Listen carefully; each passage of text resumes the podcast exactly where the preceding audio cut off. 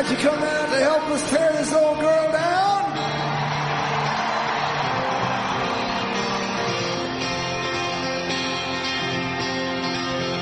I was raised out of steel here in the swamps of Jersey. Some misty years ago. Through the mud and the beer and the blood and the cheers, I've seen champions come and go. So if you got the guts, mister, yeah, if you got the balls, if you think it's your time, then step to the line and bring on your wrecking ball.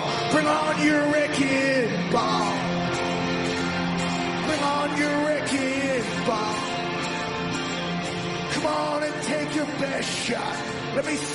Muy buenas, queridos Giants fans. Eh, semana dura, semana de derrota, segunda derrota, vamos 0-2.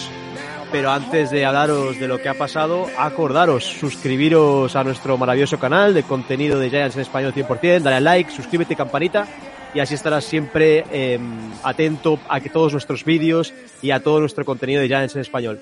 Lo dicho, hemos, eh, perdimos en Soldier Field, eh, partido que al final pareció que a lo mejor podíamos ganar el último suspiro, pero morimos eh, morimos remando en la playa y nada, eh, hoy como siempre me acompaña desde Madrid Jorge Vico, lo podéis seguir en Twitter como eh, Vico barra baja Lara. ¿Qué tal Vic? ¿Cómo estamos?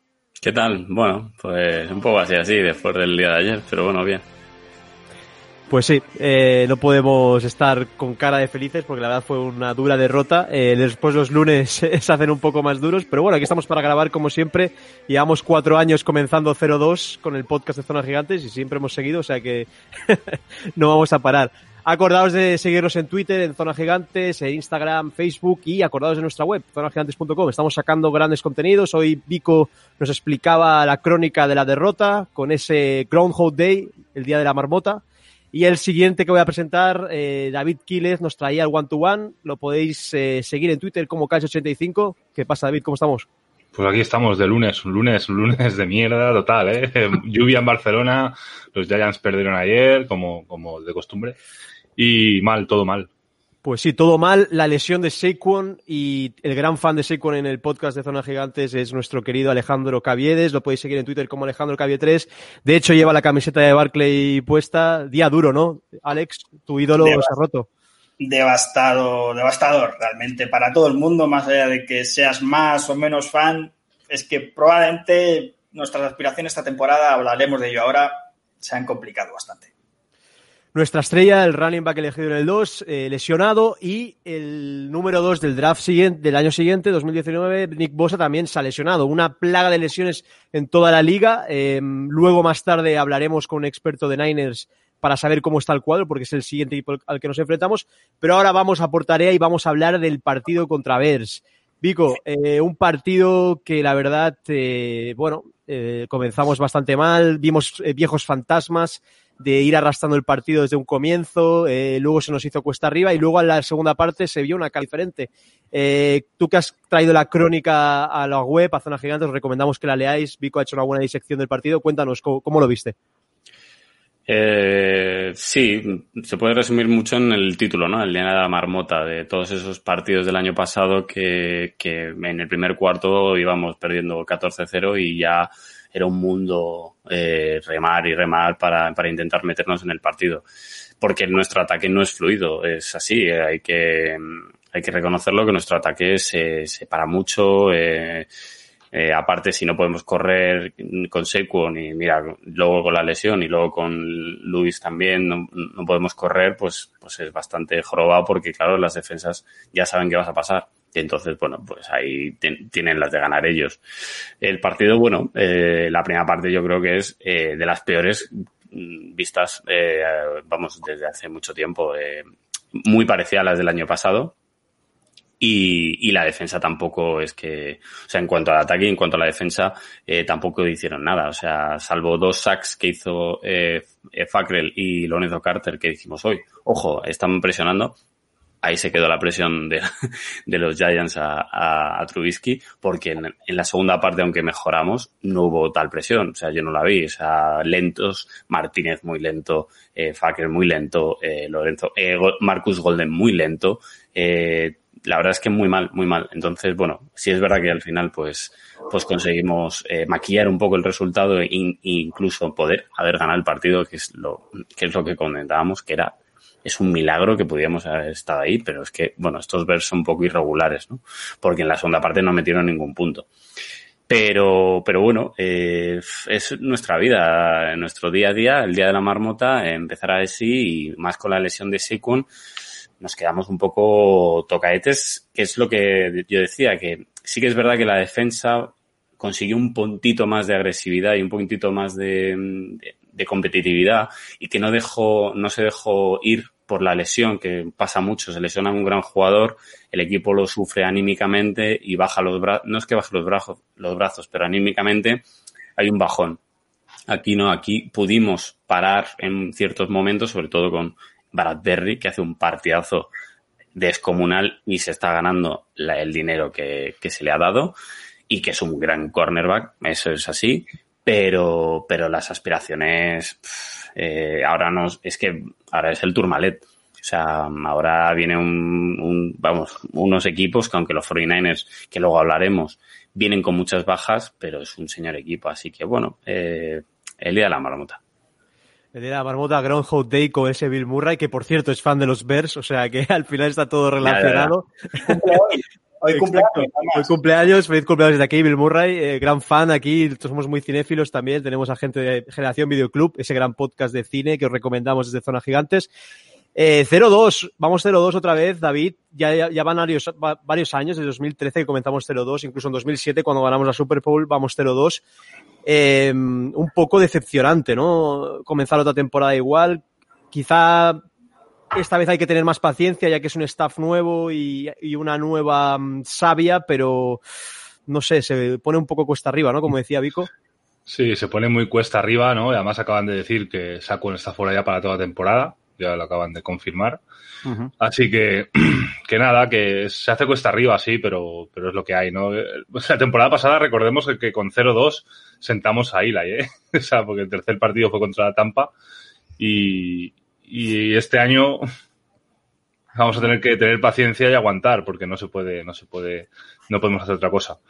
El partido fue desastroso, o sea, el primer cuarto yo creo que es para borrarlo de, para borrarlo de, de, del Game Pass, de, de, YouTube, de todos lados, que, no se pueda ver ese partido porque es, es infumable la, el desastre que pudimos hacer en el campo, en defensa, en ataque, o sea, es, completamente brutal. Yo no sé, no sé qué pasaría luego en el vestuario al descanso, pero se vio una reacción, la sí. verdad. Eso sí que es verdad que, que eh, en cuanto a los coaches, sí que es verdad pues que algo hicieron para intentar arreglar el, el desastre, ¿no?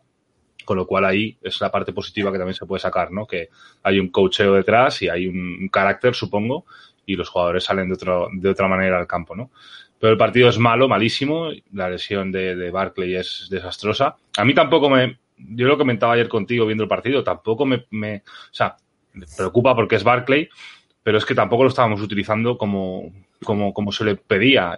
Y luego vimos que Dion Lewis, con menos cosas, en el one-to-one -one también lo digo, Dion Lewis con algo más básico, o sea, sin, sin ser ese running back como Barclay que es estratosférico, que, que te levanta de la silla porque hace fintas y, o sea, trabajando bien, conseguimos resultados, con lo cual, pues oye, quizás, no sé, quizás la línea tiene, tiene cierta presión por tener detrás a un Saquon Barkley y ahora pues con otro tipo de running back están más tranquilos y le pueden, pueden bloquear más natural.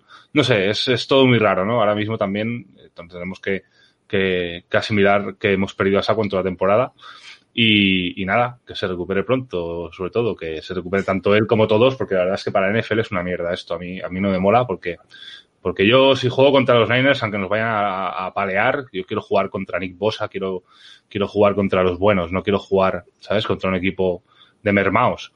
Entonces, bueno, que une, los, los Niners mermaos nos van a reventar. Vamos, yo creo que, yo creo que, que, Nick Bosa, recién operado de la rodilla y con muletas, es capaz de sentar a Cameron Fleming en la primera jugada. Así que Bueno, a, Nick Mullens, a Nick Mullens, que es el cubi que seguramente nos enfrentaremos, ya que Jimmy Garapolo está de baja, le, ganamos en el Levis Stadium en 2018, si no me equivoco, ya que Garapolo no jugó. Veremos, veremos a ver qué saca Shanahan sobre el terreno de juego, porque tienen muchas bajas estos Niners, pero bueno, vamos al juego de, de los Bears. Em, se está hablando que posible recambio para Secon sea Devonta Freeman, el, running back de Atlanta Falcons, que ya llegó a una Super Bowl con el dicho Shanahan. Em, no sé, ¿qué, os parece la, baja de Secon? Alex, como hablamos al principio, es devastadora. Es nuestro mejor jugador encima del emparrillado, pero ¿qué crees que puede pensar el equipo a partir de ahora? ¿Crees que a lo mejor puede ser un toque de atención para que los jugadores comiencen ya a, competir mucho más? Yo era de los que en un principio sabía que era un año un poco de transición, de, sentar el proyecto y tal, pero pensaba que teníamos más piezas como para dar un salto cualitativo en cuanto a los otros años con Surmur, pero creo que no. Creo que nos queda un gran camino por delante todavía creo que sí puede ser algo motivacional para el equipo, para luchar por él, por el, por el compañero perdido, por el mejor jugador del equipo, además. Y Freeman, pues es un running currante, es un, digamos que un camión de estos que insiste, insiste, insiste. Es bueno, es verdad que las lesiones no lo han respetado demasiado. Pero en cuanto al equipo, las posibilidades del equipo, la verdad que no soy tan positivo. Creo que, vista la segunda parte, me aferro a ello. Los ajustes fueron muy buenos Daniel tiene que mejorar mucho, tengo que decirlo. Es verdad que la segunda parte él fue el líder. Justamente escribí esta, esta semana un artículo a colación de eso. Pero la primera parte de Daniel no, no se puede. No se puede. Es que no se le puede permitir realmente en un segundo año si quieres apostar por él. Yo no dudo de él, ¿eh? No, o sea, no le echo piedras porque haya tenido un mal partido, pero realmente si el equipo que no es nada descabellado, se va al 1 o al 2 del draft, Dios no lo quiera, porque sería una temporada muy, muy mala para nosotros y para nuestros corazones, sinceramente, Daniel no es el quarterback del año que viene. Si vamos al 1 o al 2, no es el quarterback del año que viene. Entonces, muchas dudas con el equipo. ¿Puede ser que la lesión de Barkley, nuestro mejor jugador, eh, nos motive? Sí, pero ahora mismo nos vemos, me veo que tenemos un equipo muy verde todavía. Y ahora vienen los monsters, como digo yo. O sea, estos eran los fáciles, ahora vienen los difíciles. Sí, la verdad es que vienen primeramente los Niners, después los Rams. Eh, bueno, va a ser unos partidos bastante duros en principio. Y no sé, no sé, la verdad es que muchas dudas, como decías Vico al principio, la primera parte es un auténtico desastre, luego la segunda parte eh, entre el que los versos están ajustados, entre que mm. los versos están ajustados, eh, acertados, en este caso Trubisky es un, es un quarterback que tiene muchos altos y bajos, comete muchos errores, eh, y nosotros comenzamos a hacer bien cosas como la secundaria con Bradbury, como comentábamos, jugador del partido en defensa, y luego la línea ofensiva se ve un poco mejor que en la primera parte, sobre todo Zidler, que comienza a hacer, eh, como decíamos, a ser el mejor jugador del ataque. Engram, que también hace un buen partido, como decías en la crónica, Vico, que hace seis recepciones, se le ve mucho mejor. Eh, no sé, ¿qué, qué, qué opináis? Yo es que, a ver, yo tengo un. O sea, cuando ves que hay ajustes y, y ponen a Ingram de, de receptor abierto, ¿no? Eh, por, por, la baja de Separ, que ahora diremos que se pierde un par de semanas fijo eh, por el pie, eh, dices, ah, guay. Pero eh, de verdad tienes que hacer ese ajuste cuando se lesiona un jugador. Eh, no te das cuenta que Ingram no puede ser Titan. Es que no puede mm. serlo. Al menos el primero, el que bloquea, no lo puede ser. Tienes que poner el, más alejado de la, línea que sea Ingram para salir en ruta. Porque no puede bloquear. Sabemos que no puede bloquear, pero te tienes que, te das cuenta de que Ingram tiene que ser receptor abierto, que lo estamos pidiendo desde que lo, lo drafteamos, porque no sabe bloquear bien.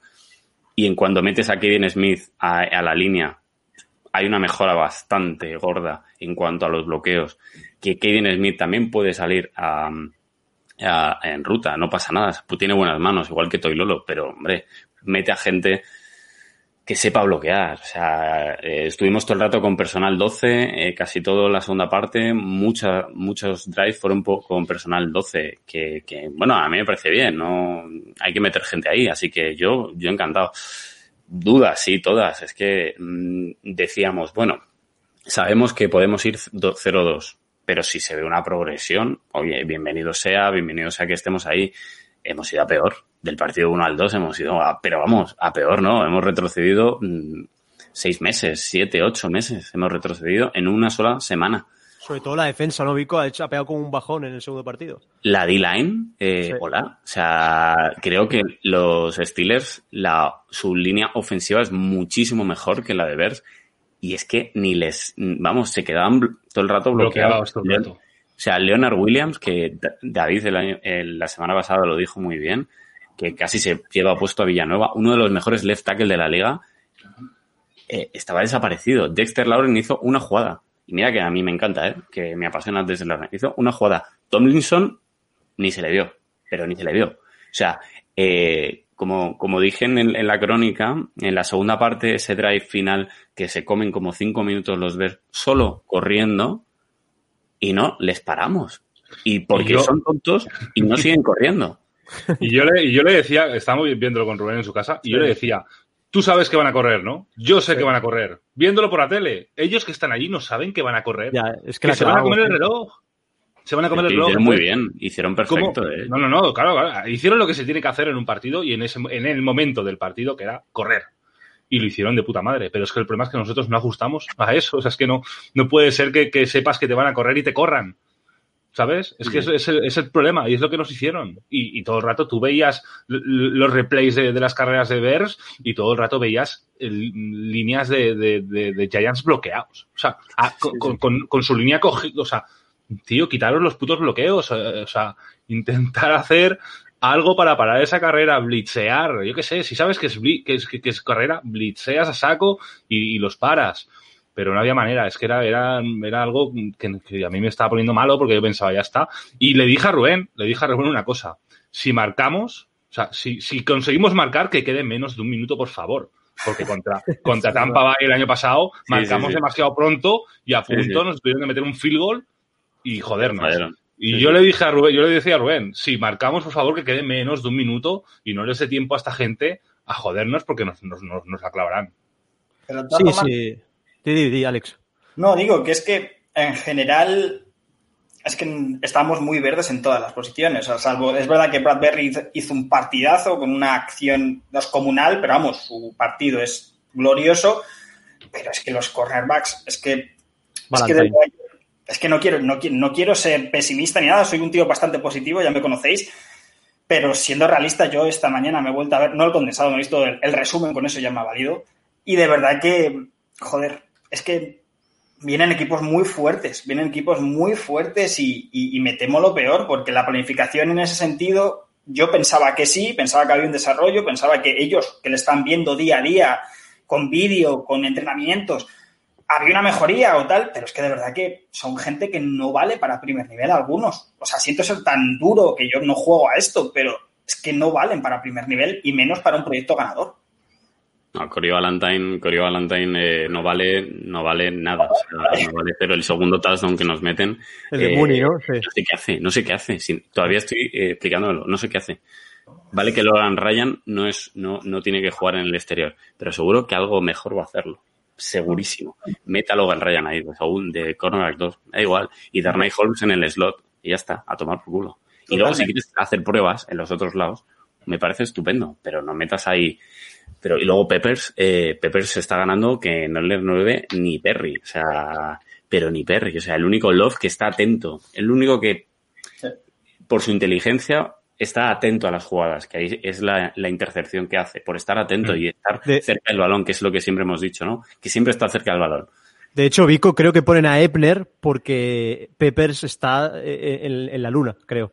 Sí, sí, totalmente. O sea, yo entiendo que cuando McKinney vuelva, veremos otra cosa. O sea, veremos, veremos, y a lo mejor Peppers es que ni sale.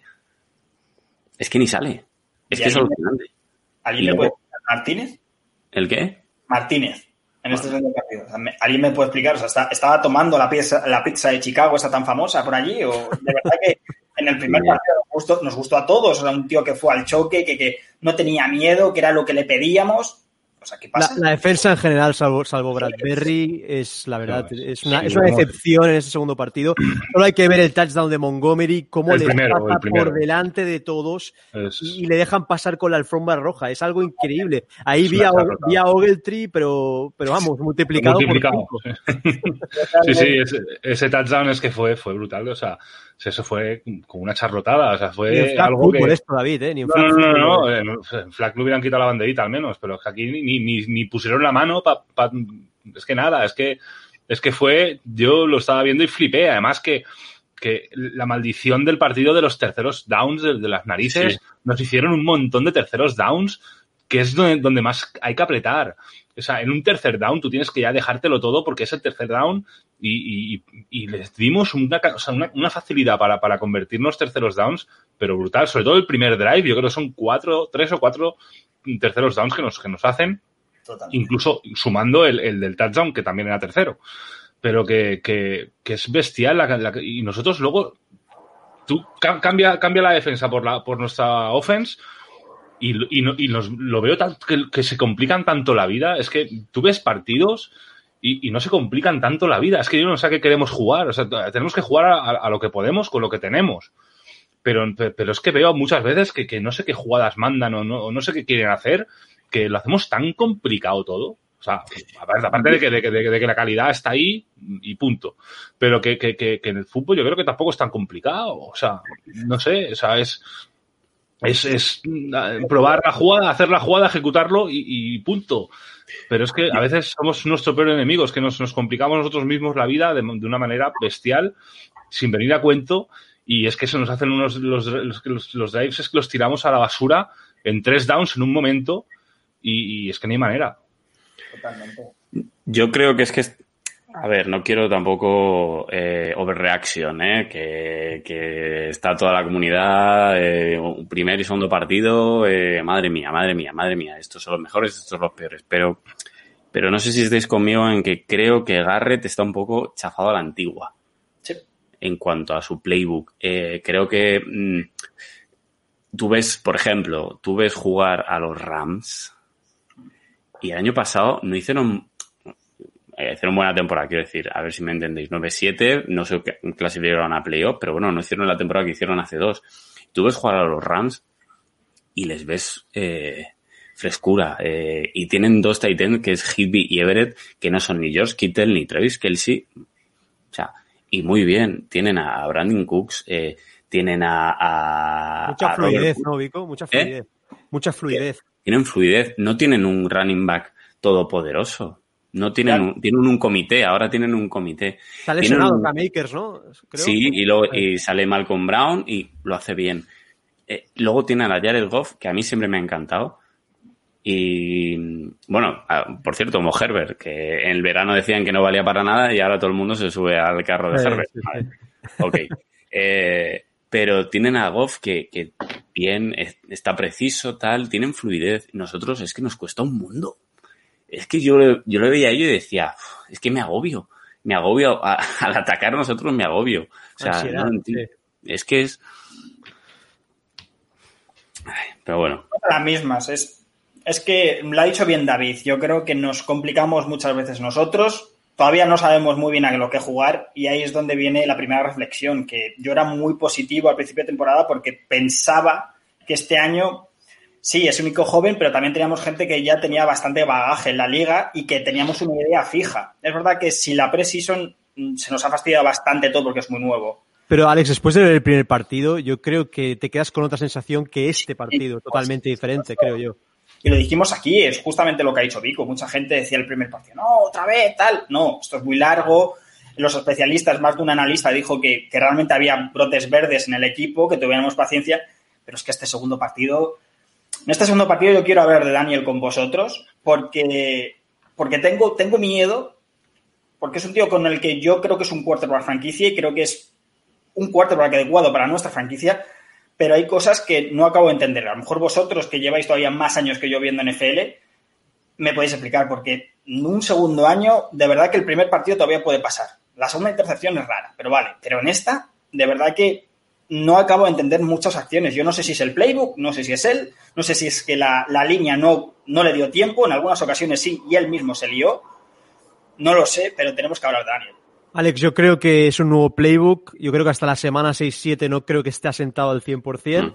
Y luego una O-line nueva también, con dos tackles eh, nuevos. El left tackle es rookie. Yo creo que Daniel en la primera parte comete, comete errores que podría haberse usado nada. Lo, lo hablamos con David mientras veíamos el partido. Pero tú ves un chip, tú ves un cambio de chip en el segundo tiempo, ves que se echa el equipo a la espalda, ves que lucha por hacer los primeros downs, en esa, en esa jugada donde Mac lo coge, se va cayendo y tira el balón a... Ves que es un chico que quiere ganar, es un chico que le pone voluntad y le pone corazón. Yo de verdad no creo, sinceramente, desde aquí lo digo, desde Zona Gigantes, no creo que drafteando a, a Lawrence el año que viene, si somos uno o dos, vaya a cambiar mucho lo que es la, la cultura Giant. Yo creo que realmente el problema no es el quarterback. Eso es una cosa que yo opino personalmente. Eh, está evolucionando Daniel Jones. Creo que se le están dando oportunidades. Eh, el chico está mostrando cosas. Creo que si volvemos a, a, hacer un reset en la posición de quarterback, podemos entrar en un ciclo bastante problemático. Sí, sí. yo. Dale, David, di, no, di, bueno, dale, di tú, dale. Jorge. No, que a ver, yo soy el máximo, es verdad que, bueno, de Herbert, de Trevor, eh, ya sabéis que es, bueno, pues son universidades que me gustan y, y, son chavales que me gustan mucho. Yo tampoco creo que sea la solución, eh, eh, yo lo he dicho y lo dije ayer por el grupo, no creo que sea la solución. Pero si caemos en el pick 1, Gentleman está fuera sí. y a saber, Judge, y bueno, seguro los coordinadores se van fuera, eso seguro. Si somos pick 1, los coordinadores fuera. Y a saber si el nuevo general manager dice, bueno, aguanto a Judge, que me gusta como gestor de equipo y como que me parece un tío, vale, y lo aguanto. Pero Vico, ¿no crees que Judge es una apuesta de Mara y de Teach? Al sí, final? pero, pero si llega un general manager no, no, no a la antigua, como decimos eh, siempre, que se, habría que verlo porque Mara y yeah, Teach son yeah. muy a la antigua, pero tendría que reunirse con él y a lo mejor el general manager dice, no, no, es que yo me quiero traer, pues imagínate, si vengo yo, pues no, a ver, que yo a lo mejor contaré con Jazz, pero digo, venga, a Martindale, venga, a tomar por culo, ¿sabes? a Martindale que me encanta y ya está. Pero, pero si somos pick uno, a ver, como he dicho hoy en Twitter, a ver quién es el guapo que no coja a Lawrence. No, que por, se tambalear. ¿El qué? No, digo que si es pick uno, somos pick uno que Dios quiera que no. Que claro, claro, ojalá que no. Se tambalea, todo. Pero ojalá todo. que no, ojalá que no, porque no es lo que no, no nuestras soluciones no solo es el ojalá fuese solo el quarterback, ojalá que decimos, bueno, es que tenemos una defensa brutal, pero es que el quarterback es que no da una. Vale, ok, pero en este caso no. Pero es que si somos pick 1, vamos, Trevor Lawrence es el 4 de los New York Giants. Yo si no somos sí. si no somos pick uno en el siguiente draft, para mí la prioridad es un buen linebacker como Mika Parsons sí. o un buen cornerback 2, porque no puede ser el vacío que tenemos en el otro lado donde no está Bradbury. Totalmente. Un edge rusher, exacto. Mira, mira, yo ahí con todo el dolor en mi corazón y, y a, a, lo mejor no tendríamos que haber ido a por Daniel en el 6 y hubiéramos tenido que ir, como decía Jettelman, Josh a Allen. por Josh Allen. Es mi es mi yo salen Jaguars eh lo digo para los que sí sí sí. Se habló mucho sí, aunque aunque yo salen Buffalo no sé si ha visto el partido. Hace un partidazo. pero vamos Brutal. una catedral. No le tiran eh el que yo no le tiran. Que no le tiran y el brazo que tiene ha llegado a Madrid el el el, el tiene un cañón tiene un cañón. Hijo puta David. Yo, yo ya lo dije, bueno, lo, lo, comentamos ayer porque en el grupo estaba, el grupo de los estaba muy crispado, ¿no? Por la tarde, tarde noche. Y yo, y yo lo comenté, que a mí el tema quarterback es, es algo que, que, que, te puede salir bien y te puede salir mal. Es una puta lotería. Lo, de, lo del tema del draft y del quarterback es una lotería de cuidado. Porque tenemos al señor James Winston, que fue número uno o número dos, y tenemos al señor Mariota, que están en la mierda, que no, que no, que no tienen casi equipo, que están de suplentes, y, y, y, que no te dice nada. O sea, y son ganadores del trofeo Heisman en, en, su, en, su, en su época de college, con lo cual, ¿quién te, ¿quién te dice a ti que el número uno va a ser el que encaje en tu equipo, el que yo creo que, que, que, que, aparte, de, aparte de que tienes que construir un equipo y tienes que jugar a cómo es el quarterback, lo vemos con Lamar Jackson en, en, en Ravens, lo vemos con muchos quarterbacks. Pero que no es la solución. O sea, y luego la química, ¿no, David? Por ejemplo, de Daniel Jones con Slayton, a lo mejor claro, viene un cubi nuevo y no tiene la misma química. Yo ahí está. Bueno, que. que, que pero Slayton no es un figura de la liga que sea prioritario. Ah, ahí está, ahí está. Por ejemplo, ya, vamos, a, poner, vamos a poner un ejemplo. Tom Brady está en, está en los, en los Buccaneers ahora y tiene un buen cuerpo de receptores, pero con la veteranía de, de, Tom Brady, con ese cuerpo de receptores te puede hacer maravillas, aunque no haya jugado, o sea, aunque está acostumbrado a jugar con Edelman y con X jugadores, pero llega ahí y el tío con su veteranía sabe y tiene unas buenas armas para, para, para pasar. Pero yo, Daniel Jones ahora mismo está en un momento en el que, en el que es muy joven también. Decisiones que tome mmm, pueden ser, ¿sabes? Igual es que, que no es lo mismo. las decisiones que la mente de, de, Daniel Jones ahora mismo, la cabeza, no es la misma que la de un Russell Wilson, Wilson que lleva años en la liga, la de un Drew Brees que lleva muchos años en la liga. O sea, son, son, son gente, además la calidad, está, está, está por encima. Porque, porque si Daniel Jones tuviese fuese un, un, un, quarterback especial, lo, lo, habríamos visto, o sea, habríamos visto ya algo. Que lo hemos visto, eh, sobre todo el año pasado, algo se veía, sí. pero, pero los errores manchan, manchan más que, que, que, que, otra cosa. Entonces, este año estamos volviendo a ver errores. Y ese es el problema de Daniel Jones. Y eso, y por eso nos está generando tantas dudas, porque llevamos dos partidos y lo hemos visto en dos partidos hacer errores que hizo el año pasado. Con lo cual, eh, a mí podéis decir también que, que, que no ha habido off-season, que no, han, que no ha sido temporada distinta pero ha sido una temporada distinta para todos los equipos. O sea, todos los ya, equipos. No, nuevo playbook, David, lo que decíamos, nuevo playbook también. Bueno, pues has tenido tiempo para entrenar un nuevo playbook. Estas, ¿Cuántas veces entrenan los Giants a la semana? Supongo que, que, que, que los entrenos eran repetir, repetir, repetir, repetir, repetir. Y llega un punto en que, en que todo el playbook te lo tienes que saber. Y tú tienes que estudiarte ese playbook y saber eh, ejecutarlo. Y sabes las armas que tienes para ejecutarlo. Entonces tienes que mejorar. O sea, lo que no puede ser. A ver, este partido también te diré que el, que el, el, el fumble que le hacen es. Mm, el, el 80% es culpa de, de, Thomas porque deja a su, a su tío y Daniel Jones, ah, vale, tú, tú no, lo que no puedes estar es agarrando el balón con, con toda la fuerza del mundo tienes que, que, que, que, agarrarlo de manera natural. Tú tampoco puedes estar pensando en que te está fallando el, el, el stacker, no tienes ojos en la nuca, con lo cual es normal que te pase. Uh -huh. La intercepción luego también le debemos lanzar a veces muy arriesgado. Sin tensión, sin tensión, sí, ¿no? Sin tensión y muy arriesgado. Ayer también vimos un par de pases, sobre todo al final del partido, vimos unos cuantos pases que decíamos, ¿dónde ha pasado? ¿Dónde ha pasado el balón, Daniel? ¿Dónde quería pasarlo? O lo quería tirar fuera, porque ya no dudas hasta si lo quiere tirar fuera o lo quiere pasar. También vimos, también pudimos ver algún, algún, alguna habilidad de sacarse el balón rápido, como mm. una jugada que lo tenían casi cogido y pasó sí. el balón rápido y consiguió pasarla y bien. Pero, pero el problema de Daniel Jones es que está en los New York Giants, de que, de que, de que a la que a la que la temporada no vaya bien, va a estar no en el paciencia, ojo, no hay paciencia. No hay paciencia, va a estar en el ojo del huracán y que, y que es lo que hablamos, que si somos pick 1, pick 2 y, y, y, se coge un, un, un quarterback, sea Lauren, sea quien sea, yo creo que se va a desmontar todo, todo, sí. se va a desmontar todo y, y vamos, y, todo esto de, de que nos han vendido este año de equipo en, en, construcción y todo el rollo se va a ir al garete. O sea, porque ni equipo en construcción ni nada. O sea, se va a destruir, se va a destruir otra vez el equipo para, para, para volver a montar bueno, otro. Eh, o ser Arizona, ¿eh? Bueno, bueno, pero claro, es cierto, es verdad. Es, es, un, es un buen ejemplo porque sería nuestro Rose en particular, que no es Rosen.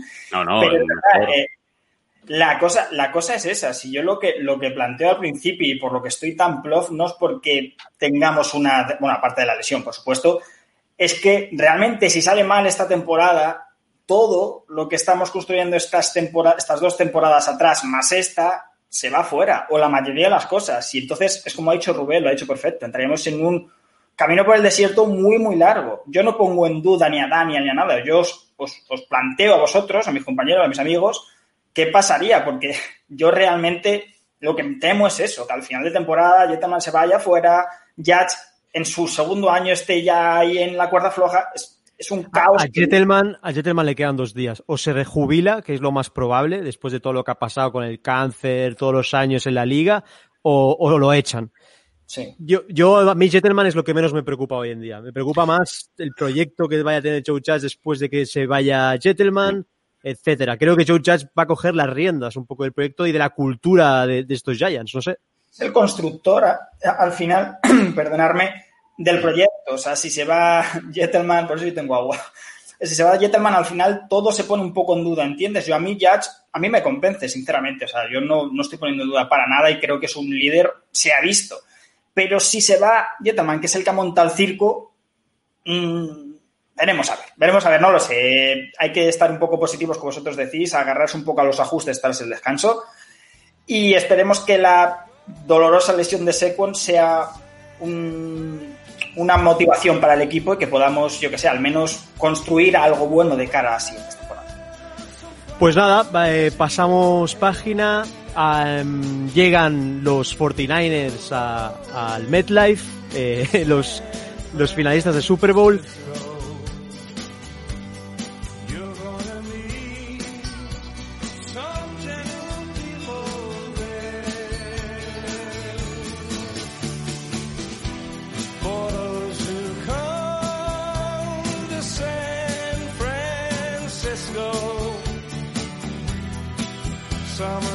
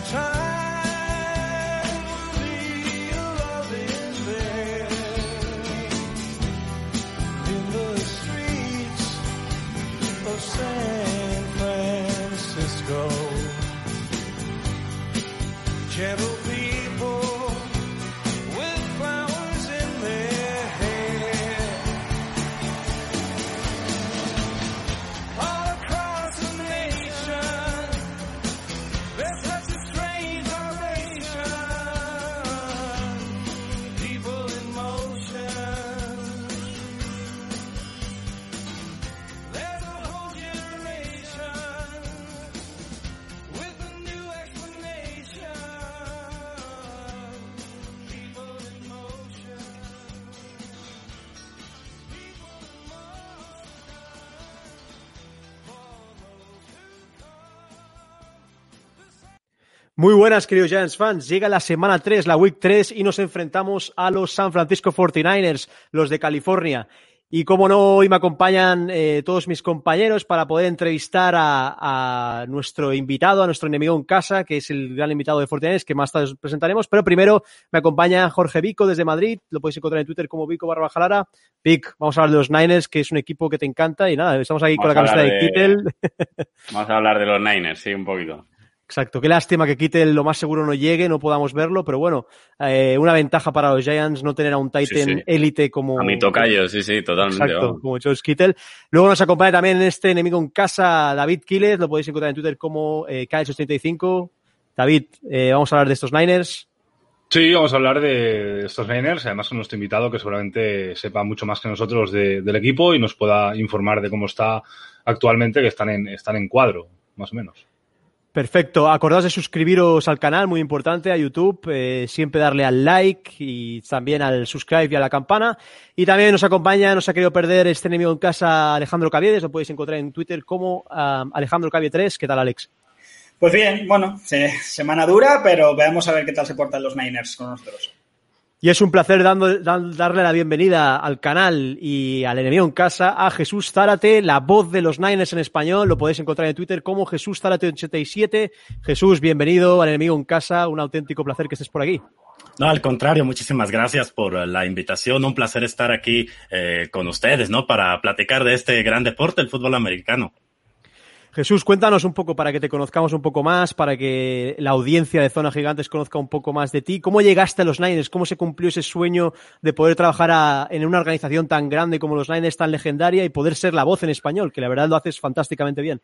Muchísimas gracias. Bueno, de hecho, desde el 2012 comencé, e-, ese año me tocó hacer nada más el mes de, de octubre como analista y, y, después a la siguiente temporada, en el, en el 2013, fue toda la temporada y ya en el 2014 comienzo como, como narrador, ¿no? Y, y desde entonces, pues gracias a Dios aquí, aquí es, eh, estamos, ¿no? E, en ese entonces, allá por el 2012, trabajaba en una estación de radio donde transmitíamos los juegos de, de los 49ers, entonces también tenía por ahí un programa deportivo donde hablábamos de todos los deportes, fútbol, fútbol americano, básquetbol, y, y entonces así fue como empecé a, a entrar en, en, esto de la narración en el, en el fútbol americano.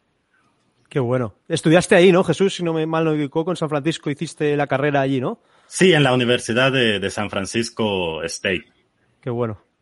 Pues nada, un oriundo casi de San Francisco narrando los partidos en español. Bueno, chicos, empezamos a la ronda de preguntas. Vic, si quieres empezar tú. Eh, vale, eh, con tantas bajas, Jesús, que, vais a tener en defensa, en esa defensa de, Robert Sale que a mí siempre me apasiona, la verdad, me gusta mucho. Y el mismo Robert Sale me, para Alex y para mí ha sido como también un, vamos, nos ha encantado. Eh, ¿Crees que vais a notar demasiado esas bajas, sobre todo en defensa?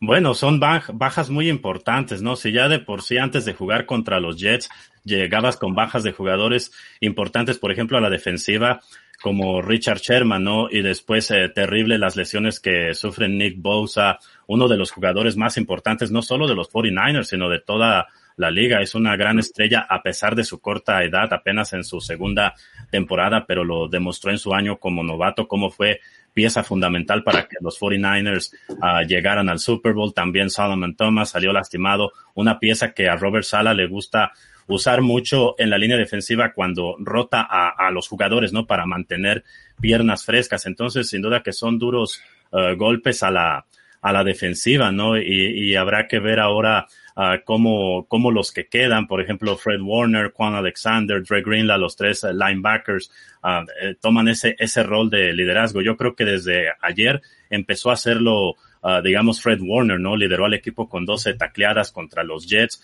Entonces yo creo que en ellos va a cargar el peso de la defensiva y también en un veterano como Richard Sherman una vez que se recupere y pueda jugar ah, con el equipo otra vez. David, no sé si quieres preguntarle tú también. No, yo sobre todo por la, por la ofensiva, cómo ve la ofensiva, qué, nos tenemos que esperar los Giants de, de estos Niners en, a nivel offense qué, armas son las que tienen ahora mismo los Niners. Bueno, también del lado de la ofensiva hay mucha incertidumbre, ¿no? Porque como vimos en el juego contra los Jets, sale también lastimado Garoppolo de un, de un tobillo. Hay, hay que ver cómo está. Eh, probablemente estén revisándolo semana a semana. Decían uh, por allí uh, apenas después del partido de los Jets que probablemente sea Nick Mullins el que le toque jugar contra los Giants.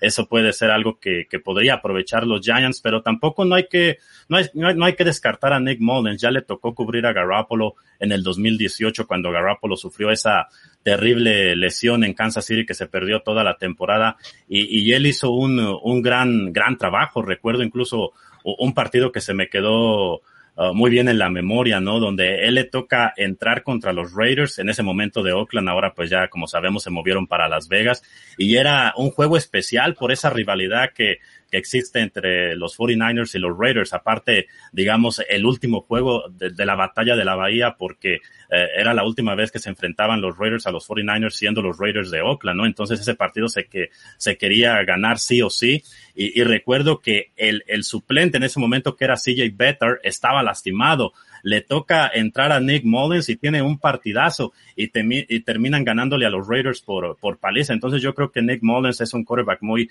muy preparado que si le toca cubrir a Garoppolo algunas eh, semanas, creo que lo puede hacer bien. De hecho, ya contra los Jets, pues miró, miró acción, ¿no? En la segunda mitad, en un, en un partido que también pues ya estaba prácticamente decidido a favor de San Francisco. Luego te quería preguntar, Jesús, eh, han habido muchos, bueno, muchos comentarios de que del césped del MetLife. Eh, y bueno, ahora vais a jugar dos veces seguidas en, este estadio. ¿Crees que ha influido en las lesiones de, estos jugadores de los, de los Niners el estado del césped del, Met, del MetLife? ¿Crees que va a ser un problema o que va a dar que hablar estos días? Es algo que preocupa y mucho, ¿no? De hecho, miramos cómo el liniero defensivo de los 49ers, Eric Armstead, inmediatamente vía sus redes sociales se, se quejó, ¿no? De las condiciones del césped artificial. Lo mismo Shanahan, ¿no? Shanahan en la conferencia de prensa lo, lo describía de una manera como, como pegajoso, ¿no? Como que a la hora de, de correr como que se, se, se te atoran o se te pegan un poquito allí los, los zapatos.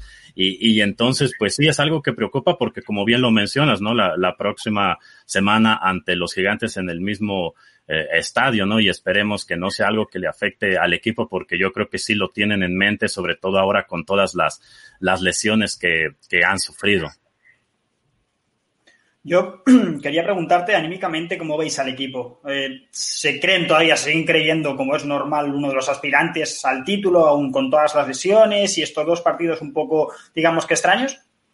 Bueno, después de cuando se lastima Bosa y, Thomas eh, contra los Jets, sí se miraban las caras, pues, de tristeza. Es algo lógico, ¿no? Algo, algo normal. La cara de dolor también en, Nick uh, Bosa. Pero yo creo que con el correr de los días, este equipo tiene líderes importantes, ¿no? Como les mencionaba al principio, Fred Warner, uh, Richard Sherman, jugadores que, que tienen el, mismo Trent Williams que acaba de, de llegar, el, el tackle izquierdo que protege el lado ciego del mariscal. Yo creo que esos jugadores son los que pueden sacar al equipo adelante. Además es un grupo muy unido que de hecho las lesiones pues no es la primera vez que le, les pegan a los 49ers, ¿no? Lo mencionaba en el 2018 con lo de Garoppolo. De hecho el año pasado también, a pesar de que el equipo llegó al, Super Bowl, eh, se perdieron hombres importantes en, en, el camino al Super Bowl, ¿no? Gente como DJ Jones, que es un excelente jugador en el primer juego contra Green Bay en noviembre, recuerdo cómo fue fundamental para detener la,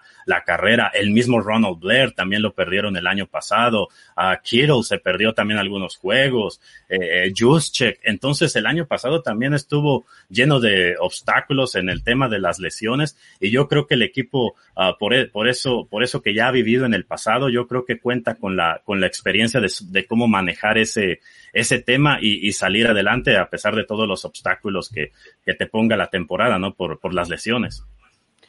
Em, Jesús, de estos Giants, no sé si has tenido tiempo de verlos un poquito estas dos semanas, los, nuevos Giants de Joe Judge. ¿Qué es lo que más eh, respeto te da, lo que crees que puede causar más problemas a tus Niners de cara al partido del domingo en el MetLife? Bueno, yo sí los he tenido oportunidad de, verlos. Miré en el juego de, lunes por la noche contra los Steelers. Uh, también ayer estaban jugando al mismo tiempo que, los 49ers, pero después sí miré el resumen en el juego contra los Bears. Sin duda que lo que tienen que hacer lo, los Giants, pienso yo, para, para tener mejores oportunidades es limitar las entregas de balón porque eh, se, se, le ven cosas in, interesantes a, Daniel Jones, al, al, al mariscal de, los gigantes, pero tiene que limitar las, las entregas de, de, balón. Yo creo que eso es lo que le hace demasiado daño al equipo, ¿no? Porque a veces ves tú que están teniendo series ofensivas interesantes, pero viene un balón suelto y eso para un equipo joven que busca reconstruirse, pues, pues es, es fatal, ¿no? Yo recuerdo también cuando los 49ers estaban en ese proceso, uh, de repente venían entregas de, de balón que, eh, que te mataban todo, todo el ánimo, ¿no? Y entonces el rival era de donde, donde aprovechaba. Y ahora también va a ser interesante cómo se recuperan de, de la pérdida de, pues, su mejor arma la ofensiva, ¿no? Saquon Barkley, uh, por eso les decía, ¿no? Al, inicio de, de, de, la transmisión del segmento que, pues los dos estamos igual, ¿no? Tristes por lo de, lo de Bosa, lo de Thomas y las otras lesiones y ustedes por lo de Saquon Barkley. Es una temporada, la verdad, donde no, no solo los 49ers y los Giants, ¿no? Si, ustedes revisan, ayer muchos jugadores estuvieron lastimados y, es una, una verdadera pena, ¿no? Muy, muy, muy, triste porque eh, muchos de ellos son figuras importantes. Estaba viendo también a, a McCaffrey de, los Panthers que también salió uh, lastimado y, y otros jugadores más. Sí, yo creo que es, es cuestión de, también de la pretemporada, ¿no? Esta rara que, que ha habido que, que, no se ha preparado o no han podido prepararse lo suficiente. Y hablando de, de lesiones, eh, Raheem Monster, que también eh, se lesiona, ¿crees que Tevin Coleman el domingo va, va a llevar la, la batuta, por así decirlo, aunque es un poco comité vosotros, ¿no? Con Sanahan, que me encanta esas cosas que tiene, esas locuras de, en el backfield. Eh, ¿Crees que Tevin Coleman va a coger la batuta en, en cuanto al juego de carrera? Yo creo que sí, lo puede hacer. Además también uh, Kyle Shanahan, si una cosa tiene, es eso que tenía su papá, ¿no? Mike Shanahan. ¿Recuerdas a Mike Shanahan que, encontraba uh, running backs, a veces que ni siquiera eran reclutados en el draft? Por ejemplo, con los Broncos, eh, el papá de Kyle Shanahan, Mike Shanahan, recuerdo cómo encontró a Terrell Davis y lo convirtió en estrella. Entonces, eh, yo eso he notado en Kyle. Kyle también de la misma manera tiene un grupo muy sólido de, de, corredores con Jeff Wilson Jr. también, aparte de Coleman, Jerick McKinnon, que, que me da mucho gusto por McKinnon. Después de estar lesionado dos temporadas consecutivas, era muy frustrante para él, incluso lo expresaba que cuando ya estaba listo para empezar la, la temporada no podía debutar con los 49ers porque se lastimaba. Y ahora en las primeras dos semanas está teniendo una, una gran actuación, ya lleva dos touchdowns, uno por aire, uno por tierra, y yo creo que, que eh, sobre McKinnon pienso que va a caer más que nada el peso del juego terrestre ahorita que dependiendo cuántos juegos se llegue a perder a Raheem, Raheem Monster. Eh, para, para, ti, para el partido del fin de semana, ¿cuál es el factor clave de, de vuestro equipo contra el nuestro? Bueno, yo creo que eh, por el lado de, los de los gigantes, lo mencionaba, las entregas de balón, también saber de encontrar una manera de, de maquillar un poco la ausencia de, de Saquon Barkley, que a, un jugador como Saquon Barkley, sinceramente, no, no lo suples. Es, es un talento, es un talento eh, especial, ¿no? Pero allí con, lo, con los esquemas, ver de qué manera lo, lo haces. Entonces, uh, Daniel Jones en ese sentido tendrá que ser más, más, más, cuidadoso también aún, ¿no? Lo mencionábamos con las entregas de balón. Y por el lado de, de los 49ers, primero que nada esperar, probablemente eh, no juegue Garoppolo, es lo que se ha estado mencionando. Hay, que ver cómo durante el transcurso de la, de la semana, si es que eh, la, la, la, lesión que tiene en el tobillo uh, mejora, entonces veremos, pero supongamos que juega Nick Mullins, ¿no? Entonces yo creo que durante toda la, en este partido contra los Jets le tocó eh, entrar pues así sobre, sobre la marcha, ¿no? Y entonces así es difícil, ya, ya teniendo una, una semana, digamos, pensando en que él va a ser el, el titular, entonces ya es diferente, ¿no? Te preparas uh, diferente y entonces también los, los 49ers tienen que encontrar la manera uh, a la defensiva, eso por el lado de Nick Mullins, ¿no? Pero por el lado de la defensiva, ver cómo maquillas hasta cierto punto lo de Nick Bosa, porque Nick Bosa también, al igual que Sa Saquon Barkley, es un talento especial, no lo suple solo con una persona, tiene que ser... Los picks dos del draft, los dos, fueron sí, picks dos del draft. Imagínate, exactamente, entonces los lo con una especie de, de, rotación, ¿no? Varios jugadores, que Kerry Hyder Jr. ha estado jugando muy bien para los 49ers en la línea defensiva, entonces él puede ser uno de los jugadores que, aporten y veremos también lo que pase con D. Ford D. Ford que se ha estado lesionando mucho, pero si D. Ford uh, por fin lo dejan en paz la, las lesiones, entonces él durante la ausencia de Bosa podría ser de gran ayuda en la línea defensiva para, para los 49ers, ¿no? Para seguir ejerciendo esa presión, porque ante un mariscal como Daniel Jones debes de presionarlo todo el tiempo y hacerlo sen sentir incómodo, sobre todo por la historia que tiene, ¿no? De, de entregar balones, por allí ponerlo nervioso, entonces por allí empezaría una de las claves para San Francisco, ¿no? Seguir con la, con la presión a pesar de la, de las ausencias que tiene en la línea defensiva. Genial. Eh, Jesús, eh, Javon Killow, el bueno de South Carolina, creo que con la baja de Salomon Thomas eh, va a coger mucho más protagonismo eh, del que ya tiene. Eh, ¿Cómo le ves? ¿Cómo le ves al, al rookie?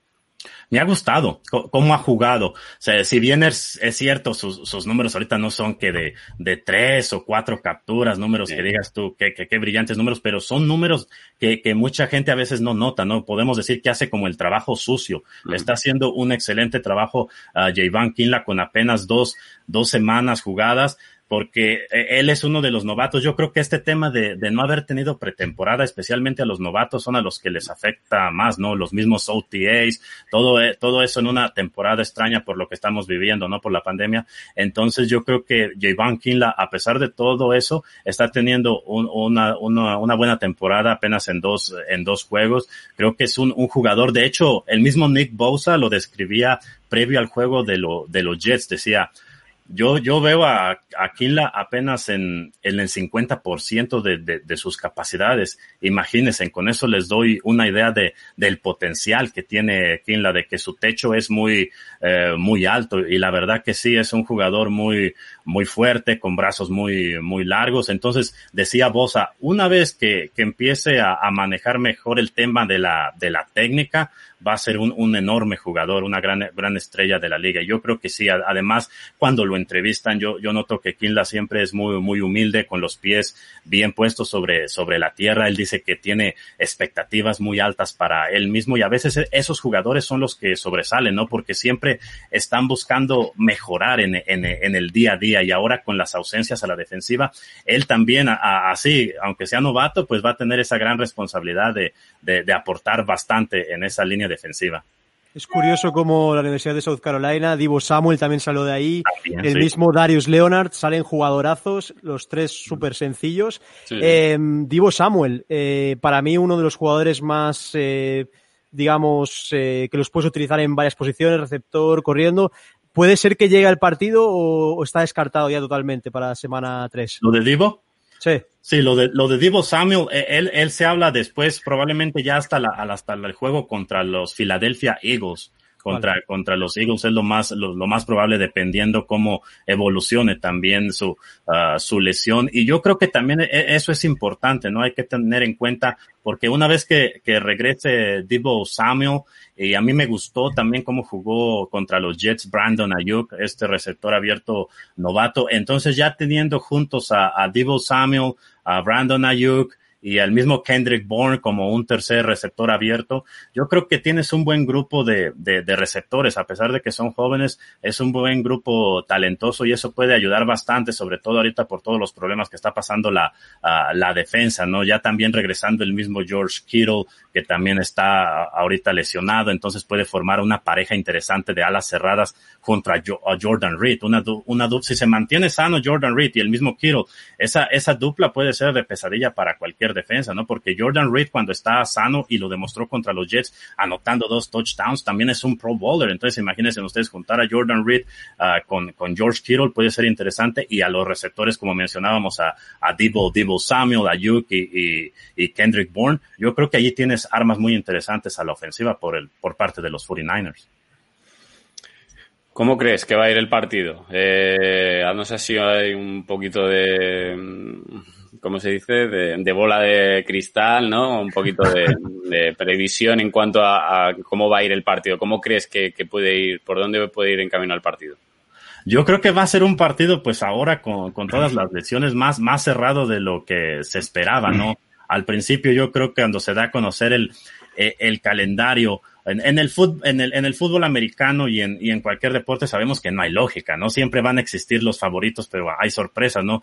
Pero tomando en cuenta los antecedentes de la temporada pasada de ambos equipos, uno suponía que iba a ser un partido más fácil para los 49ers. Ahora con las lesiones, eh, yo sé que los dos tienen lesiones también los, los Giants, pues todo cambia, ¿no? Yo creo que puede ser un partido más, uh, más parejo creo que los 49ers, en, el sentido de que tienen ya, digamos, más experiencia de, de haberse acostumbrado a ganar la temporada pasada, eh, en ese sentido podrían inclinarse la balanza un poquito para los 49ers y podrían llegar, si lo queremos mencionar como favoritos, pero con las lesiones a, a Bosa, a Thomas, hay que ver si se animan a poner a Kittle en ese, en ese césped artificial, si no está Kittle, entonces pues eso aumenta las posibilidades para para Nueva York también. Entonces yo creo que se, se equilibra un poquito la, las cosas por, por la situación de, de, las lesiones en este momento.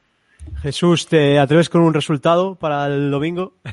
No, no quiero salar a ninguno de los okay. dos, de, de, sobre todo los 49ers. pero, pero sí, yo, yo te podría decir que sí, ligeramente la balanza se inclina a favor de los 49ers. Perfecto. No, no, esperábamos menos de la voz en español de los 49ers. Jesús, ha sido un auténtico placer que te pases por el enemigo en casa, por Zona Gigantes. Estaremos siguiéndote muy de cerca, haces un trabajazo con, con la franquicia de, de, San Francisco. Y nada, que gane el mejor el domingo y muchas gracias. Y lo dicho, si queréis seguir a Jesús, lo podéis seguir en Twitter en Jesús eh, Zárate87. Y lo dicho, que gane el mejor el domingo. Sí, muchísimas gracias y, y, también mucha suerte ya para ambos equipos, ¿no? Tanto para los gigantes como para los 49ers, que ya no tengan lesiones, ¿no? Que tengan mejor suerte en ese, en ese sentido también. Esperamos, esperemos.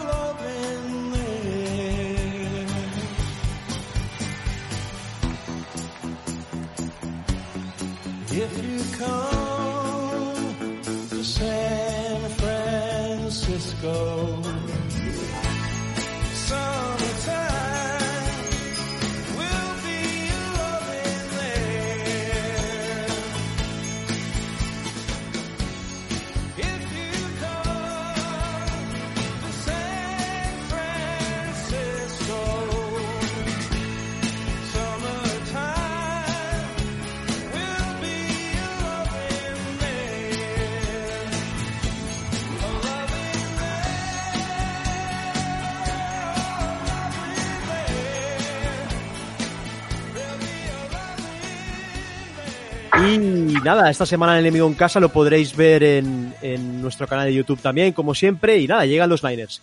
Bueno, eh, los Niners, Vico, un equipo que a ti te encanta, con Shanahan, un entrenador que te fascina, que conoces muy bien, varias bajas las que tienen los, eh, los de San Francisco, han tenido varias bajas. La verdad es que se han lesionado como siete jugadores en el último partido en el MetLife, jugaron contra los Jets y ganaron por 32 a 13, si no me equivoco, y están quejándose de la superficie del MetLife, pero les toca jugar otra vez la misma semana. Se han ido a West Virginia para no tener que volver a, la West Coast, o sea que se han quedado por aquí cerca en la East Coast.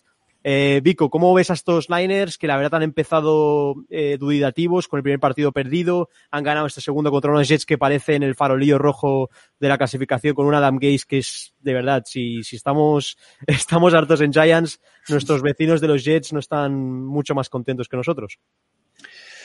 A ver, los Niners, eh, si viniesen bueno, a ver, era una derrota que sabíamos que, que- que va a pasar. Eh, si ganamos es un milagro, pero sí que es verdad que vienen muy tocados, muy tocados. Monster lesionado, eh, Garoppolo lesionado, Nick Bosa lesionado, eh, hay otro Solomon también, Thomas. eh. Solomon Thomas. Solomon Thomas, eh, efectivamente, eh, lesionado, o sea, eh, tienen una cantidad de bajas. Richard. Sherman también, creo. ¿El Sí. qué? Richard Sherman. Sherman. Ah, bueno, Sherman también, sí, sí, sí. Entonces, eh, vienen muy tocados. Entonces, bueno, yo creo que es un buen momento para, para, para emprender el vuelo, ¿no? Otra vez y decir, venga, eh, todos los brotes verdes que vimos en, en la primera jornada, eh, en la tercera volver a tenerlos y, y, se- y ver a un equipo competitivo que planta cara a unos 49ers que, que al principio de temporada, hace dos semanas, los dábamos candidatos a la Super Bowl. Eh, a mí me gusta mucho, Shanahan siempre me ha gustado desde que está en Falcons, eh, me ha parecido un, pedazo de entrenador alucinante y, es eso, le ves a sus equipos, les ves fluidez, les ves eh, vivos. Pero no sé cómo vienen. no he podido ver el de contra Jets, no pude verlo. El de Cardinals lo vi y es que Cardinals es que es un señor equipo, ya lo dije, ya os lo dije. Eh. O sea, era un señor equipo y es un señor equipo. O sea, madre mía, qué, qué locura. Entonces, bueno, pues veremos, a ver, no sé. Yo, a lo mejor, eh, esta semana eh, vemos una reacción y, y podemos ver un- una victoria o al menos decir, bueno, eh, ah, vale, hemos perdido 0-3, pero joder, hemos cambiado la cara, hem- hemos plantado cara ahí, hemos estado ahí. Veremos, no sé si, si Freeman, si lo, lo fichamos, llegarían. Yo creo que no, pero bueno, a lo mejor sí, no sé. Eh, a mí encantado de que venga Freeman, ya os lo digo. O sea, salvo por las lesiones, que es lo único, pero, pero es una navaja. O sea, entra, aparte es, tiene, es corpulento. Es verdad, a ver, el dinero es el dinero, pero Logan Ryan también pedía mucho dinero y mira dónde está. Sí. Así Al que final, a veces se rebajan el sueldo para poder jugar una temporada y ganarse ese contrato eh, grande. de- Claro. de- el último gran contrato que podría tener Freeman, ya que tiene 28 años, le queda poco de Prime, ¿no? Sí, sí, no, no, le queda nada, le queda. Entonces, si, si él se ve a lo mejor con ganas de, de seguir en esta liga y, a lo mejor pues por 3 millones, por ahí, pues a lo mejor se podría hacer un esfuerzo y, y tenerlo ahí, que se te lesiona, bueno, pues lo cortas. Bueno, lo cortas, es que, que decir, es que no hay otra, pero, pero yo creo que sí, mira, Gerly, Gerly lo ficharon los, los Falcon por 5 millones. Eh, para probar, para probarse él, a ver la rodilla, la- a ver qué tal y, y, y luego pillar otro contrato. Así que Freeman es, es lo que le queda. Pero bueno, veremos contra estos 49ers. Yo creo que es Palmatori, pero, pero a ver, seamos realistas, ¿no? claro, que Es- y yo me pregunto, es verdad, ¿eh? Eh, qué bonito hubiera sido que estas dos jornadas, aunque no hubiéramos ganado, ¿eh? pero que hubiéramos estado ahí a punto con todas las lesiones, desgraciadamente, de, de 49ers. Bueno, hemos estado a punto, ¿eh, Alex? Casi ganamos el partido contra no, Chicago. pero, pero estar a punto bien. Claro, vale, bien, David, gracias por el capote. Que me lo pregunto, en plan, joder, pues sí, a mí claro que me gusta enfrentarme contra los equipos con todo su potencial y el nuestro igual, pero, joder, imagínate que vamos un 2-0 o... Es que hubiera sido todo muy chulo, pero de todas formas, y le dejo a David, eh, creo que, como dice Vico, si tenemos un partido en el que podemos girar un poquito las tornas y creérnoslo, al menos que no somos el farolillo junto a los verdes, eh, creo que es este. De verdad. a mí me da mucho miedo, me da mucho miedo los Giants. No me dan miedo los, 49ers. Los 49ers no me dan miedo, me dan miedo los Giants. Porque, porque estamos, estamos en la dinámica del año pasado. No sabemos cómo vamos a salir. Porque, porque sí, o sea, yo eh, el otro día contra Bears me esperaba que saliéramos igual que contra Steelers, con lo cual yo preveía que, que podíamos hacer gran cosa, pero es que ahora mismo no sabemos cómo vamos a salir contra Niners. Es que no sé, es que no sé si vamos a salir bien, si vamos a hacer lo del otro día, que aunque lo hagamos con, con los suplentes de los Niners, nos van a, nos van a ganar. Con lo cual, da igual que, que, que, que no esté Bosa, da igual que no esté Sherman, da igual. O sea, esté quien esté, el problema son los Giants. Y el problema somos nosotros, y el problema es que, la, paliarla, ya, la, ya la, tranquilo, ya la liamos nosotros, no hace falta que nos pongas a los mejores. Entonces, ese es el miedo que, el miedo que yo tengo, porque, joder, y, y es que es lo que dice Alex, encima me daría mucha rabia llegar a los Niners, ganarles y a ver, mira, y mirar para atrás y ver cómo hemos tirado Yeah. los partidos que, que de haberlo hecho bien estamos ahí. Y encima con la mierda de división que, que tenemos, que, que- que es desastroso. Es desastroso. O sea, esta división es que la puedes ganar con perdiendo ocho partidos. No, no, va a ser nueve. con récord negativo, ya te lo Claro, digo. es que, es que es así. Y, y- y es, es desesperante, es desesperante. Yo, los, los Niners, a ver, ahora mismo, si nos ponemos a analizar, ellos están en cuadro. Nosotros hemos perdido a, a- a un jugador que vale por tres, que es, que es Saquon Barkley. Pero, oye, mm, si, si hay un algo para pensar que podemos ganarles, es, es este. Es, es que, es que con sus bajas, pues les podemos, le- igual podemos hacer algo. David, pregunta, Pero- pregunta, que hablábamos ayer en casa viendo el partido. ¿No crees que a lo mejor sin Sequon en el juego de carrera vamos a ser menos previsibles? Bueno, ya no menos previsibles. O sea, ya, ya no es cuestión de que sin Sequon seamos menos previsibles. El problema es que, es, el problema es que con Sequon mm, no hemos sido. No, no, es que no hemos usado a, Sequon como se tiene que usar. Es que no hemos hecho las play actions bien. Es que no, no, no hemos creado. No hemos creado ni, ni, ni miedo al rival. Es que directamente tú tienes un jugador como Sequon y lo que tienes que hacer es utilizarlo o, o- o para, destrozar al rival a carreras o para engañar a, a la defensa con play actions y todo el rollo. Ahora no lo sé, yo, yo, yo confío, yo confío en que sin Sequon, en que sin Sequon, el running back que esté, ya sea Dion Lewis, ya sea, si, si, si actúa de oficio y hace lo básico y hace lo, es lo que dije ayer, si hacemos lo básico y trabajamos lo básico, podemos correr. O sea, no Galman se mete muy bien en los huecos, ¿no? por eso, que no hace falta que tengas a Sequon Barkley, el jugador, o sea, que yo lo defiendo, ¿eh? y sigo diciendo que si tenemos ese pick 2, hay que coger a un jugador de generacional como Saquon Barkley. Que luego te se, que- se te lesiona y te sale mal, es otra historia, pero hay que cogerlo. Pero que con un, vemos equipos que con un running back menos bueno, tiran.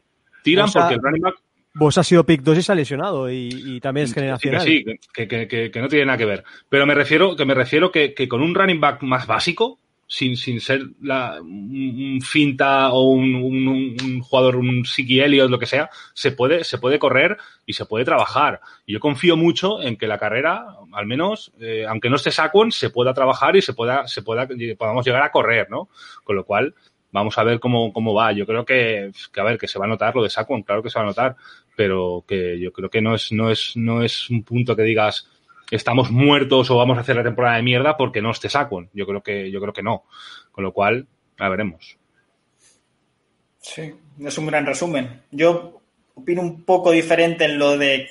Pero no por nada, o sea, porque creo que si te quitan al mejor jugador, eres peor. ¿Entiendes? Entonces, es así, es, es simple. Yo no digo que no vayamos a correr, es más, eh, corremos más con el suplente, con el complemento, que, que con el titular realmente, juzgando lo de ayer y el primer partido. Bueno, Daniel Jones es el que lleva más yardas terrestres de, de todo el equipo.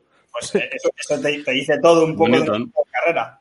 Entonces, eh, pues no, no le puedo quitar la razón a David, pero tampoco se la doy en que creo que sin Secuón aspiraciones, aspiraciones están muy limitadas. Pero bueno, oye, eh, si viene Freeman, eh, con Lewis, con, es que no creo, creo que no tenemos pero- tan mal Pero Alex, por ejemplo, tú, ah, ¿cuántas carreras hemos visto de Sequon como la del touchdown de Lewis el otro día? De, de, de, de tirarse a la espalda de la línea. No hemos visto ni una. Sequon, Se- Sequon juega a, a que le dan el balón, hace un par, de, un, un pa- un par de pasitos para ver dónde se puede meter y en esos dos pasos le pillan. Siempre. Por la, por, porque la línea pues o entra el blitz de turno o entra o la defensa aprieta y en esos dos pasos que hace Saquon, que se ve siempre que hace dos pasos para mirar los huecos y meterse, eso que tarda es lo que tardan ellos en cogernos. Y Dion Lewis en el touchdown no lo hace. Dion Lewis coge la bola y se estampa contra su línea, o sea, a, saco y se mete. Eso, eso en dos partidos con Saquon no lo hemos visto. No lo hemos visto. Y no te estoy diciendo que sea saco una basura ahora, o sea, que no, que no, que, no, me meto en ese carro. Pero me refiero que, que igual, para el estilo de, juego de Saquon, estábamos desaprovechándolo muchísimo y que un running back como Dion Lewis o como Devonta Freeman si viene, igual agarra el balón y se mete directo y te gana más yardas que Saquon eh, haciendo, haciendo, eh, haciendo su juego, ¿no? Freeman no se lo piensa. Freeman no se lo piensa. Marshall Lynch ¿Qué se pensaba ese tío? Si era un puto tren, si cogía el balón y se estampaba y si le tenía que partir la espalda a línea, le partía la espalda a línea para correr. Si es que es lo que tiene que hacer un, un, running back, aunque no haya hueco, le, cascas al, línea y a la siguiente ya, habrá hueco, porque el línea va, a decir, es que me, va a joder las lumbares este pavo. Un Brandon Jacobs. Un Brandon Jacobs un running back tiene que ser así, tío. Aunque no haya, aunque no haya hueco, haz el hueco tú. Y si te tienes que meter a, tu línea y, meterle un cascazo en la espalda y empujarlo, lo empujas y te ganas tres yardas, o sea, o tú o ellos.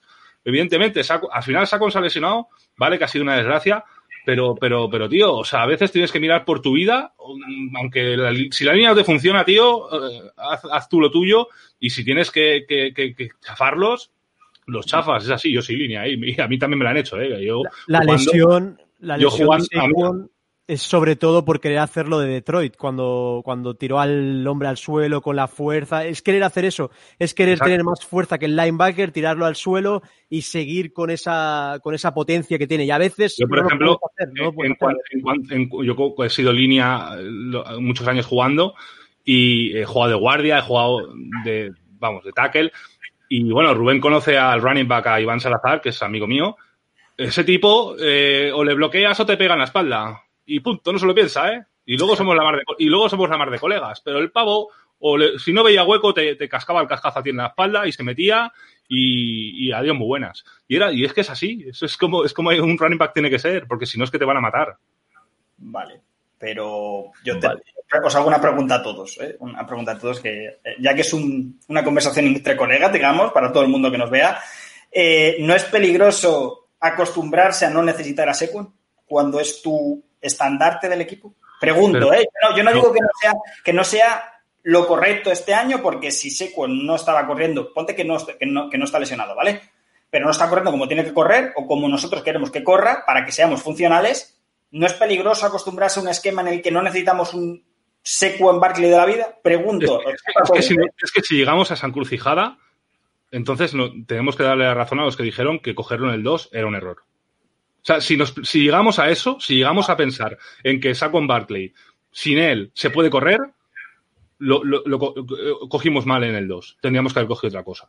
Porque coges, coges, coges, un, coges un running back en, segunda ronda, tercera ronda y te puede servir. Sí, pero David, ese draft, si no cogías a Seco, ¿quién cogías? A, a, a Nelson. Ya, pero no hubiéramos tenido a Will Hernández para entrevistarlo entonces. Claro, bueno, claro, sí. A ver, bueno, sí, le pones, mira. Pero no, pero coges a Nelson y ya empiezas a construir la línea. Left guard y right guard. Antes, de meter, antes, de meter, al pedazo de running back, metes al pedazo de, de, de, guard. Hubo, y, hubo y, y, luego coges a Andrew Thomas. Te imagínate la, línea que tendríamos si tuviésemos a, a, a Nelson y tuviéramos a Andrew Thomas. Bueno, sí, bueno, es ventajista, sí, es verdad, pero... Es, es, que no llegan a ningún lado, o sea, también. O sea, estamos aquí dándonos una película que no ha pasado. Oye, yo os quería decir, eh, yo soy muy crítico con Golden Tate. Eh, el pass interference que hace es de preescolar. O sea, no puede, un tío que cobra lo que cobra y con la, eh, con la experiencia que tiene no puede hacer ese pass interference cuando nos estamos jugando un partido. Y creo que Joe Judge ha dicho algo, algo, algo a ello, en plan de eso no se puede permitir. Eh, creo que Golden Tate el año que viene ya no está los O sea, ya os lo digo.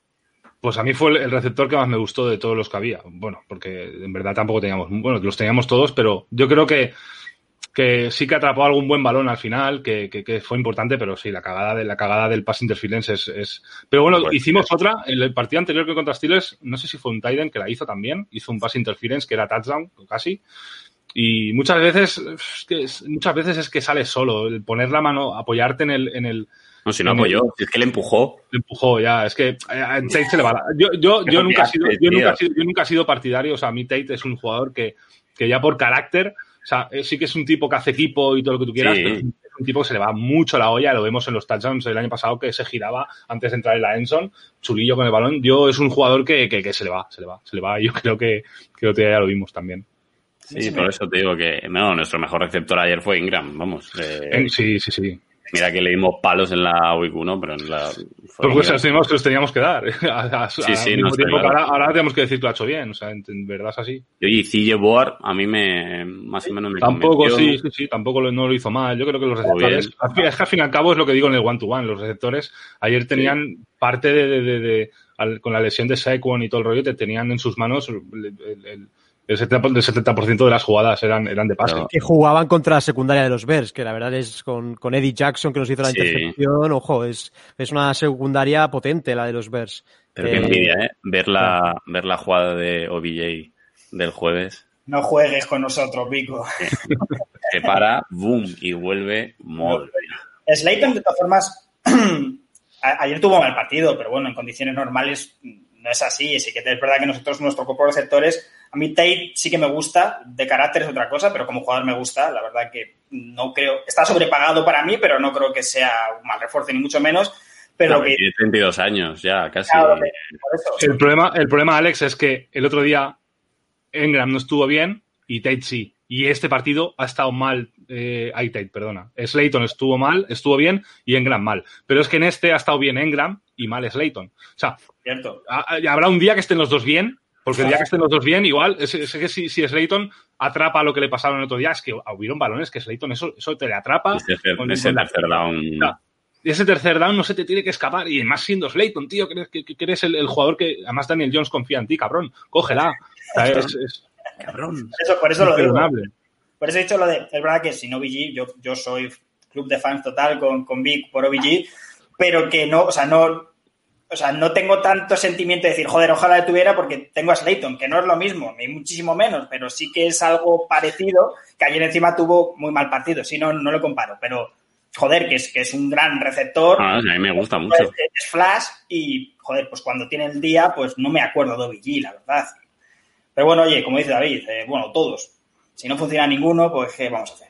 Acordarnos No, es, que, es, que, por- es que por mucho que tengamos OBG, nos olvidamos de los problemas que teníamos con OBG cuando no le llegaban los pases y cuando, o sea, que aunque tengas a OBG, si, si no pasas, no, es que no puedes, no, no puedes darle el balón. Si, si la línea no te da tiempo, si Bueno, pero, Daniel no pero tiene- lanzaba él y metía dos touchdowns. Sí, no, sí, sí, claro, claro, que, que- que no, y que y, o, o te, hacía un- alguna screen, o te hacía alguna, alguna jugada de, de Rivers, No digo como de traerlo, eh, no digo de traerlo. Quiero decir que me daba envidia que, joder, la jugada del jueves es una pasada. O sea, eh, muy pocos hacen esa ruta. O sea, cómo baja el culo para irse a, a hacer una comeback y, y de repente, pum, otra vez. No, hables de culo y OBG eh, en la misma palabra, tío. Dios, es lo que hay. Sí, es verdad que, joder, Bueno, chicos, creo que hemos hecho un buen resumen de las carencias del equipo, donde queremos ver mejoras. La verdad es que hemos sido muy críticos hoy. La verdad es que el partido eh, contra Bers ha, ha sacado el punto más crítico de zona gigantes. Eso también está bien de vez en cuando. No siempre hay que estar eh, al 100% con el equipo y obviar cosas que son sinceramente importantes. Pues nada, eh, chicos, no sé si hacemos porra para el partido contra Niners, os atrevéis. Eh, complicado, ¿no? Dejemos- dejémoslo así, dejémoslo así. Sí, Dejémoslo mejor. así. Hagamos Vale. porra porque la- las porras este año que van a estar. No vamos No a acertar están-. No están los ánimos para, para hacer porras. Bueno, esta semana no lo haremos. A recordar de visitar nuestra web, Zona Gigantes, donde Vico ha, ha hecho la crónica de la semana del partido. Eh, también David eh, ha hecho el one-to-one. Traeremos más sorpresas donde Ferran nos traerá datos históricos. Eh, Alex también traerá análisis de diferentes jugadores del equipo. Yo os traeré noticias. O sea que estamos todo el equipo al 100% con la web. Y decir que esta semana Jorge Vico estará en La Mina podcast, o sea que si queréis pasaros por La Mina a escuchar a Jorge, a nuestros amigos de La Mina, que son muy majos, eh, seguro que lo pasaréis bien escuchando al rival. Y nada, poco más, deciros que nos sigáis en nuestras redes sociales y nada, let's go Giants, let's go Big Blue. Hasta luego, chicos.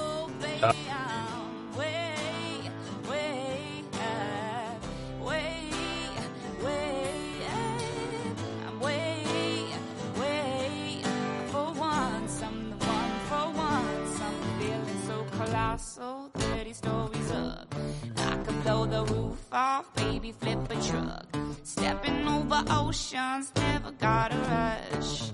For once, I'm the one. For once, I'm a giant. Holding highways in my hands. Come on, call me confident. Well, my, my, soul, monster. red.